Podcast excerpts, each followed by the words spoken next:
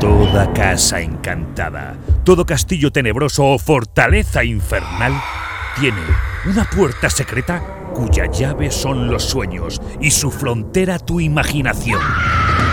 Y al otro lado, oculta, una mugrienta biblioteca llena de polvorientos volúmenes da cobijo a nuestra oscura colección de relatos decapitados.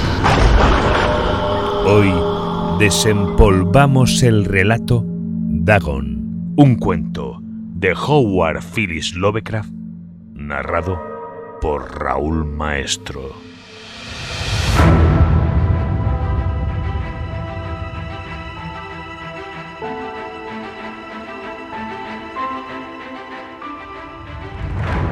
Hago estas líneas en un momento terrible y de mucha tensión mental.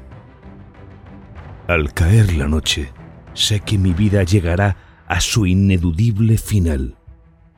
Sin dinero y ya acabada por completo la reserva de droga que lograba que mis días valieran un poco la pena, soy incapaz de soportar más este sufrimiento y volaré por la ventana de este ático hasta que mis huesos den contra el miserable suelo. No quiero que tengáis en mente que soy un cobarde o un salvaje por mi adición a la morfina.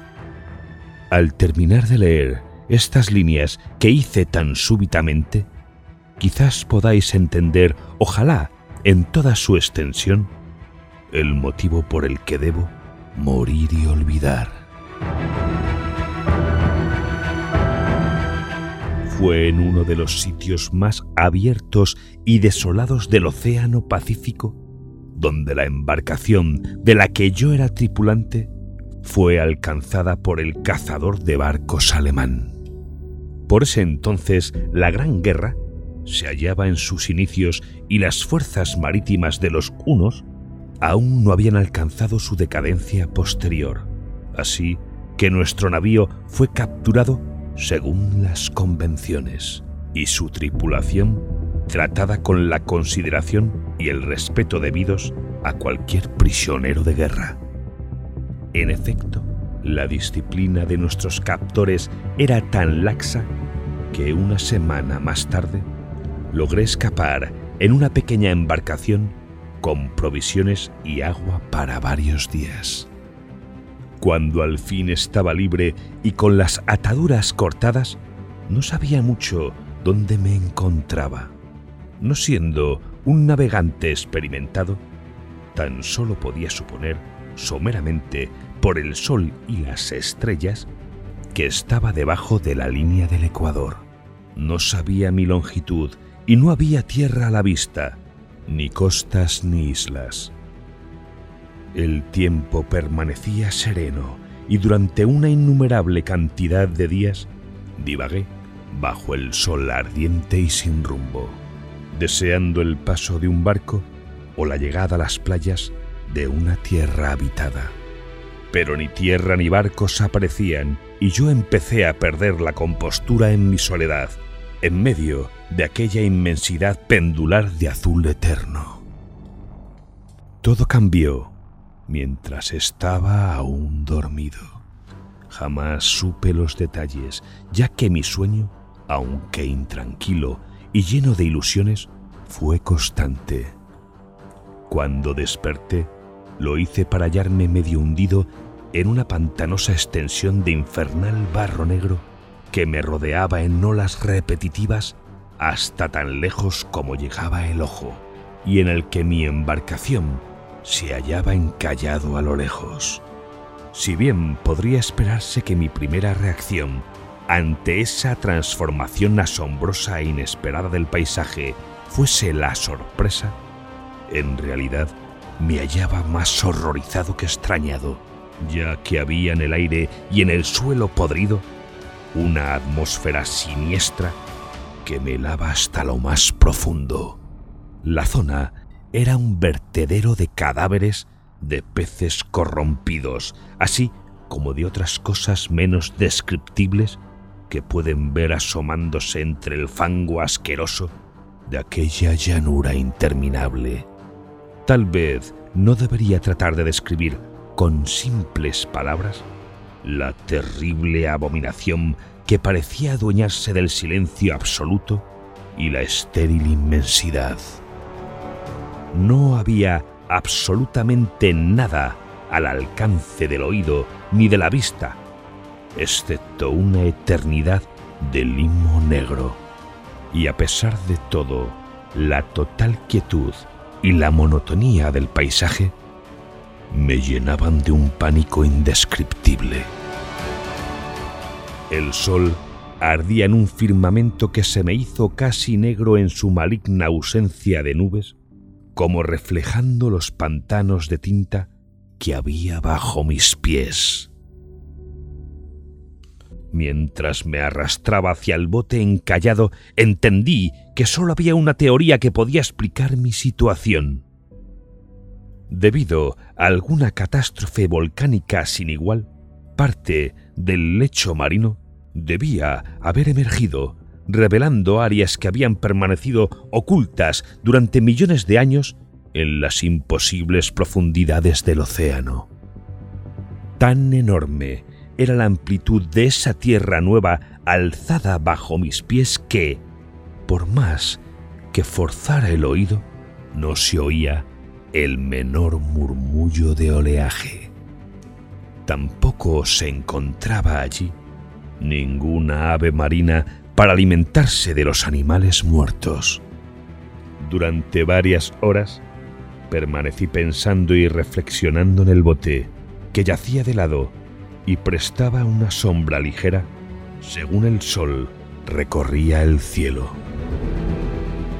Al transcurrir el día, el suelo fue perdiendo poco a poco algo de fluidez, tornándose rápidamente lo bastante seco como para permitir viajar a través de él.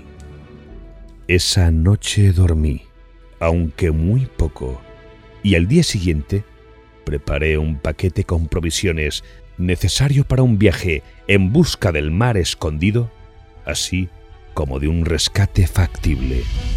Al tercer día, descubrí que el suelo estaba lo suficientemente seco como para transitar con tranquilidad. El hedor a pescado era permanente, pero me hallaba demasiado distraído en asuntos mucho más importantes como para preocuparme por aquello, y decidido, me puse a andar hacia una meta invisible. Durante toda la jornada avancé siempre hacia el oeste, guiado por un montículo lejano que sobresalía sobre los demás salientes de aquel destierro ondulado. Aquella noche hice campamento y a la mañana siguiente todavía estaba enfilado hacia el montículo, aunque parecía solo un poco más cercano que cuando le había visto por primera vez. El cuarto día alcancé el pie del saliente al caer la tarde, que resultó ser mucho más elevado de lo que parecía a lo lejos. Tenía un valle delante que hacía aún más hondo su relieve sobre la superficie. Infinitamente cansado para subir, me dormí a la sombra del promontorio. No tengo idea de por qué mis sueños fueron tan extravagantes esa noche, pero antes de que la luna menguante, maravillosamente deforme, se hubiese elevado demasiado sobre la llanura de Oriente, me encontraba desvelado, empapado en frío sudor, decidido a no dormir más. Las ilusiones vividas resultaban demasiado fuertes como para intentar resistirlas nuevamente. Y al brillo de la luna, entendí cuán idiota había sido al viajar durante el día. Sin el resplandor del sol ardiente, mi viaje hubiera sido menos agotador. De hecho, me sentí de nuevo lo suficientemente fuerte como para retomar la escalada que había descartado al atardecer. Recogiendo mis cosas, empecé a subir hacia la cima del promontorio. Ya he dicho que la monotonía eterna de la llanura ondulante producía un leve miedo en mí, pero creo que mi horror se vio acentuado cuando alcancé la cumbre del montículo y vi al otro lado un inmenso cañón o despeñadero cuyas oscuras profundidades aún no iluminaban la luna. Me sentí como en el fin del mundo, mirando al borde de un caos impenetrable de eterna oscuridad. En mi pánico me venían curiosos recuerdos del paraíso perdido y del terrible ascenso de Satán a través de lejanos territorios de tinieblas. Al elevarse más la luna, empecé a discernir que las cuestas del valle no resultaban tan rectas como había previsto. Protuberancias y afloramientos de roca formaban apoyos seguros y fáciles para el descanso. Además de que a partir de unos cuantos cientos de metros la cuesta se hacía más benigna. Motivado por un impulso que me resultaba difícil de explicar completamente, descendí con dificultad sobre las piedras y alcancé la más blanda ladera de abajo, ojeando aquel abismo sombrío que la luz aún no había colonizado. Sobre todo, captó mi atención un objeto gigante y particular de la puesta ladera, que se erguía en vertical un centenar de metros más adelante un objeto que brillaba blancuzco gracias a los recién llegados rayos de la luna en alza. Era solamente una enorme pieza rocosa, como pronto pude comprobar, pero yo había tenido una clara noción de que su forma y ubicación no eran totalmente obra de la naturaleza. Un análisis más detallado me llenó de sensaciones indescriptibles, ya que a pesar de su gigantesco tamaño y de que se encontraba ubicado en un cañón abierto en el fondo de los océanos desde la infancia del planeta Tierra, vi más allá de cualquier duda posible que el misterioso objeto era un monolito tallado a la perfección, cuya titánica mole había conocido la mano de obra y quizá la adoración de criaturas racionales y vivas. Confuso y lleno de miedo, aunque no sin cierto estremecimiento de placer propio de un aventurero científico, estudié los alrededores con mayor detalle. La luna, ahora cercana al cenit, resplandecía de manera misteriosa y vívida sobre los peldaños colosales que rodeaban el abismo, revelando un pequeño riachuelo de agua que fluía al fondo, desvaneciéndose en ambos sentidos y casi llegando a tocar mis pies cuando me detuve al pie de la ladera. Al otro lado del despeñadero, las minúsculas olas golpeaban la base del gigantesco monolito, en cuya superficie pude ver entonces inscripciones talladas y relieves toscos. La escritura estaba basada en un sistema de jeroglíficos nunca antes vistos por mí, diferente a cuanto hubiera visto en los libros. Consistía en su mayoría de símbolos acuáticos convencionales, tales como moluscos, peces, anguilas, ballenas, pulpos, crustáceos y otros seres así. Algunos caracteres claramente representaban seres marinos desconocidos todavía para el mundo moderno, pero cuyos cuerpos en descomposición yo había contemplado en la llanura surgida del fondo del mar. De todo lo visto, fueron los relieves pictóricos los que más me impresionaron. Visibles claramente al otro lado del agua, gracias a su colosal envergadura, formaban un grupo de bajorrelieves cuyos temas hubieran podido despertar la envidia de Doré. Creo que podría creerse que aquellos seres representaban hombres, o al menos cierto tipo de hombres. aunque se mostraba a los seres jugueteando como peces en las aguas de alguna cueva acuática o rindiendo culto a algún santuario eterno, al parecer también bajo el agua. Me atreveré a entrar en detalles acerca de sus rostros y formas, ya que el simple recuerdo me provoca pavor.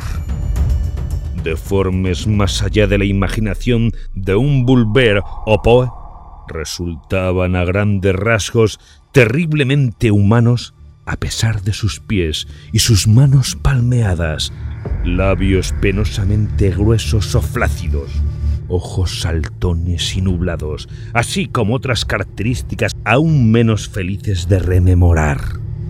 Cosa bastante extraña, parecían tallados sin guardar proporción con su escena oceánica, ya que una de las criaturas era retratada en actitud de cazar a una ballena, representada apenas un poco más grande. Me di cuenta de su deformidad e inusual estatura, pero inmediatamente decidí que se trataba simplemente de los dioses imaginarios de alguna tribu primitiva de marineros o pescadores. Una tribu cuyo último antepasado había desaparecido antes de que surgiera el primer descendiente del hombre de Pildon o el del Neardental. Horrorizado por este repentino vistazo a un pasado mucho más alejado de la imaginación del más curtido de los antropólogos, estuve meditando mientras la luna vertía misteriosos reflejos en el silencio riachuelo que había frente a mí. Entonces, de pronto, lo vi.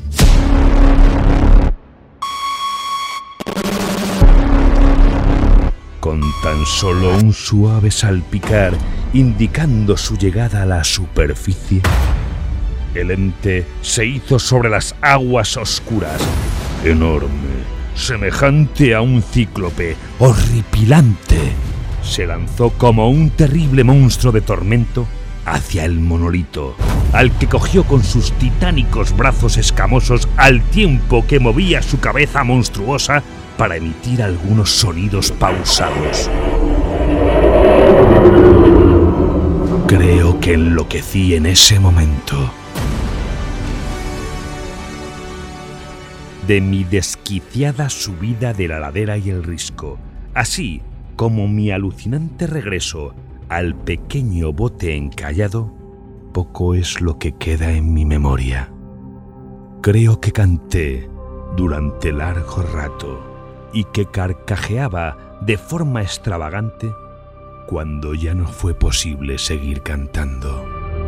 Conservo confusos recuerdos de una gran tormenta desencadenada poco después de llegar al bote y de alguna manera sé que escuché el retumbar de truenos, así como otros sonidos que la naturaleza emite solamente en sus momentos más desbocados. Cuando volví de entre las tinieblas, me encontraba en un hospital de San Francisco, llevado allí por el capitán del navío norteamericano que había hallado mi bote en mitad del océano había hablado mucho durante mi desvarío, pero supe después que habían prestado poca atención a mis palabras. Mis rescatadores no conocían nada de tierras surgidas del Pacífico y no vi prudente insistir sobre cosas que estaba seguro que no creerían. En cierta ocasión, visité a un famoso etnólogo y lo distraje con preguntas curiosas acerca de la antigua leyenda filistea de Dagón, el dios pez. Pero entendiendo enseguida que era incorregiblemente convencional, desistí de mi examen. Es al caer la noche sobre todo, cuando la luna es menguante y deforme cuando veo al ser. Probé la morfina, Pero la droga ha resultado ser solamente una solución fugaz y me ha apresado entre sus talones como un esclavo sin perspectiva de escape. Así que voy a dar fin a todo. Constantemente me pregunto si no habrá sido todo una fantasía. Simplemente un monstruo de la calentura sufrida mientras yacía preso de la insolación y enajenado en el bote sin techo tras mi escape del buque de guerra alemán. Eso me digo a mí mismo, pero siempre llega una horripilante y corpórea imagen a manera de respuesta. No puedo recordar el profundo mar sin sufrir escalofríos por los seres indescriptibles que puede que en este mismo momento estén arrastrándose y removiéndose en sus fondos pantanosos, adorando antiquísimos ídolos de piedra, incincileando sus propias y odiosas imágenes en obeliscos acuáticos de granito húmedo. Espero la hora que surjan de entre las olas y hundir entre sus garras a los restos de una raza humana sin fuerza y menoscabada por las guerras. El momento en el que la tierra se hunda y el tenebroso lecho marino se alce entre el caos general. Se acerca el fin. Escucho algunos ruidos un poco más allá de la puerta. Parece que un cuerpo gigante se enfrenta a ella, pero no podrá llegar hasta mí. No, la mano, la ventana, la ventana.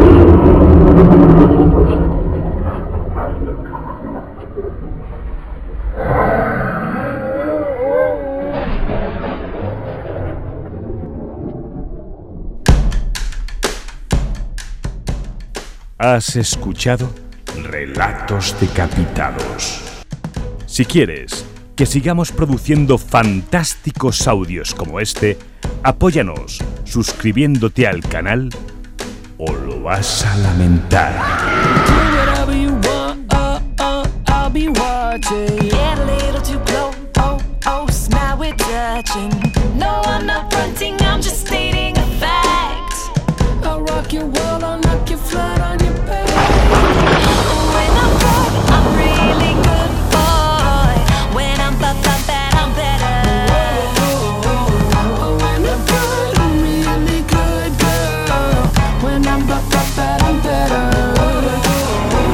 Relatos decapitados.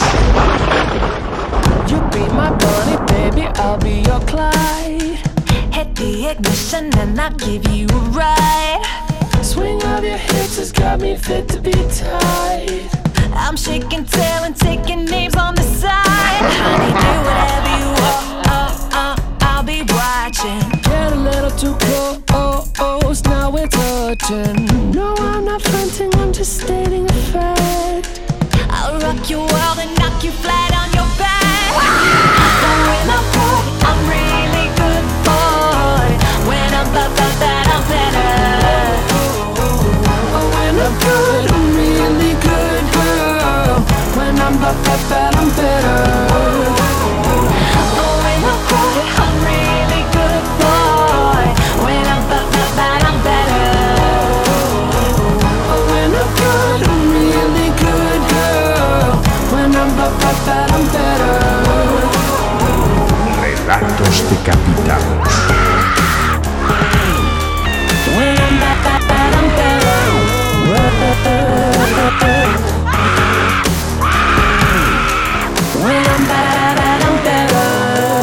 Apóyanos suscribiéndote al canal o lo vas a lamentar.